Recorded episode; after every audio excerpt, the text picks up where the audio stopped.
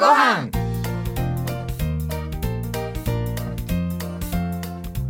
皆さんこんにちは。マイコンのコウハラ若旦那のコウハラ森堂です。若旦那今日のゲストは世界的に活躍されているサックスプレイヤーさんなんですよ。ああのサッカーね。僕あのサッカー好きです。あの複方のサッカー。複方？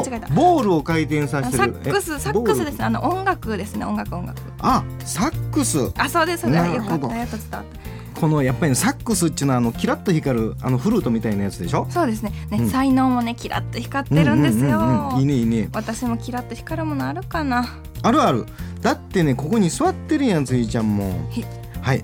ということでねマイコンのあったかご飯は文化芸能各界からゲストをお招きしご飯にまつわるあったかエピソードをお届けしています。本日は岡島直樹さんにお越しいただいてます。どうぞお楽しみにマイコンのあったかご飯。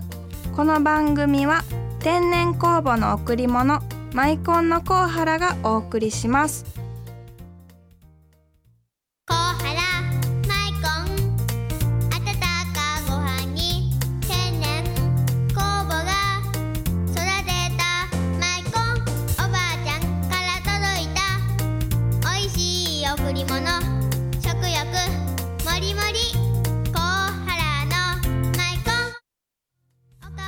僕白ご飯が大好きなんです。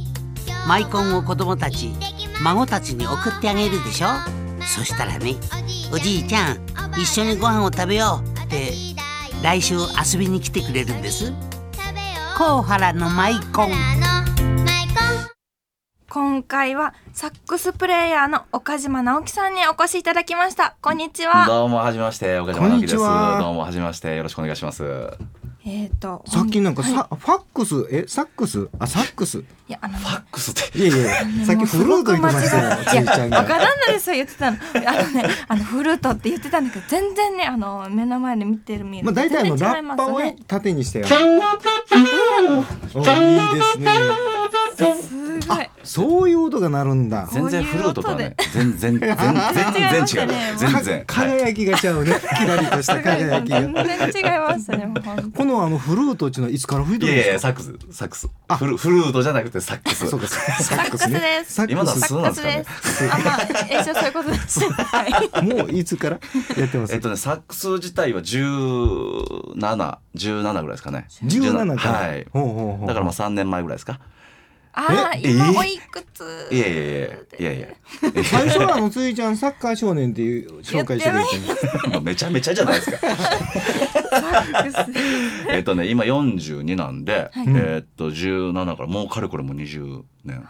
ぐらい。20年。20年じゃないか。シャワー20年やったらないくつになるんですか？15年？サックスに触れ合って20年まあ、20年。もうどうでもいいですか、まあ、それそれぐらいですね、はい、きっかけっていうのはどういうのだったんですかね。きっかけ、はい、きっかけはね、はい、えー、っとそのそもそもは、はい、そのギター弾いて歌いたかったんですよね。あギター、うん、はい、歌いきますよ。あの周囲ですよね声が。そうですか。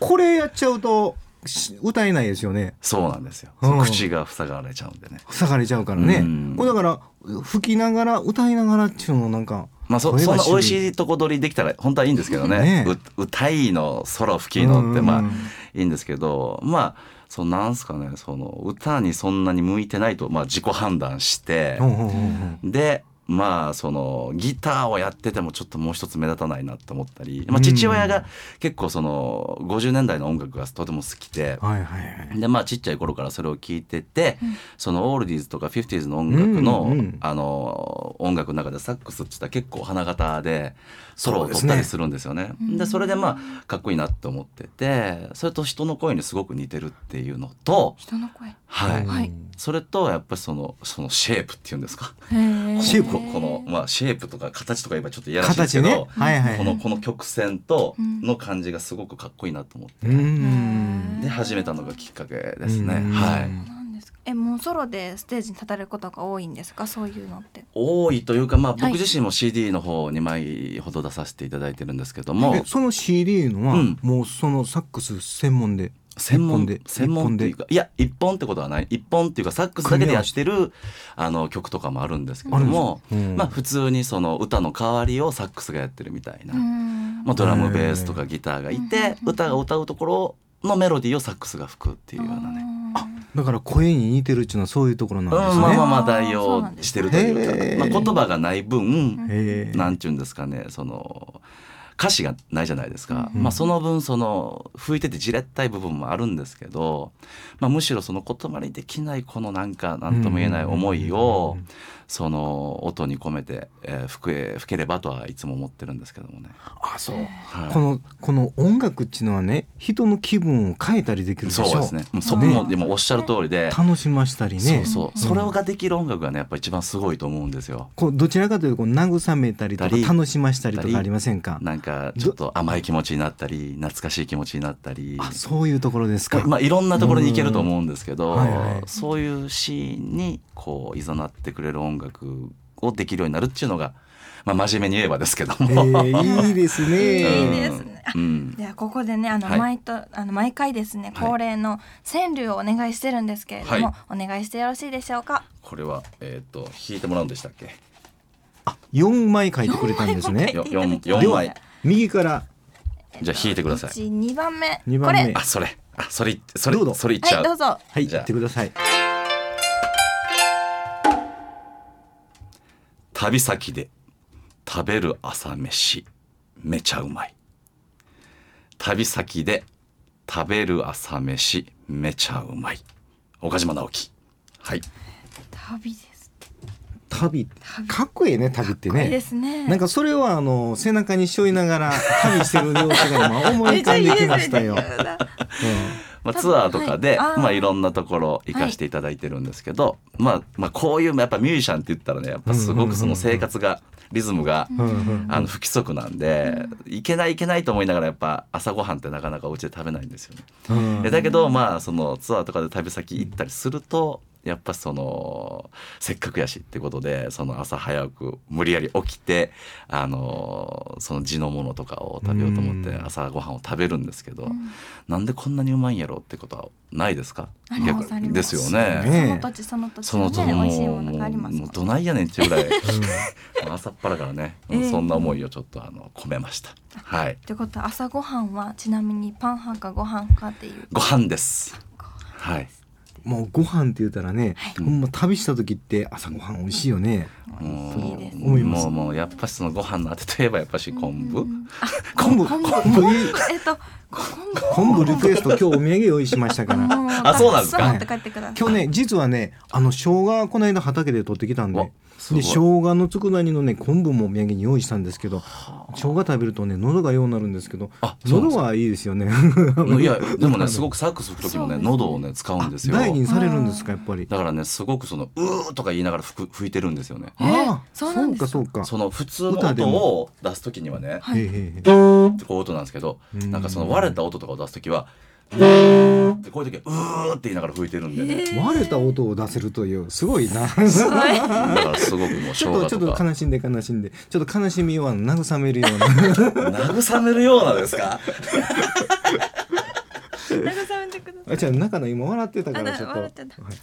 あの曲をあのお聞かせいただきましてあちょっといやちょっと元気なね、はいそうですね。あのあの僕のアルバムから、はいあの元気にしてください。なってもらいたいような、はい。あるあのいい曲があるんで、えーはい。聞いてください。じゃあ曲紹介お願いします。はい、えっ、とコミュニケーションゼロナインから、えー、ロコトレーン聞いてください。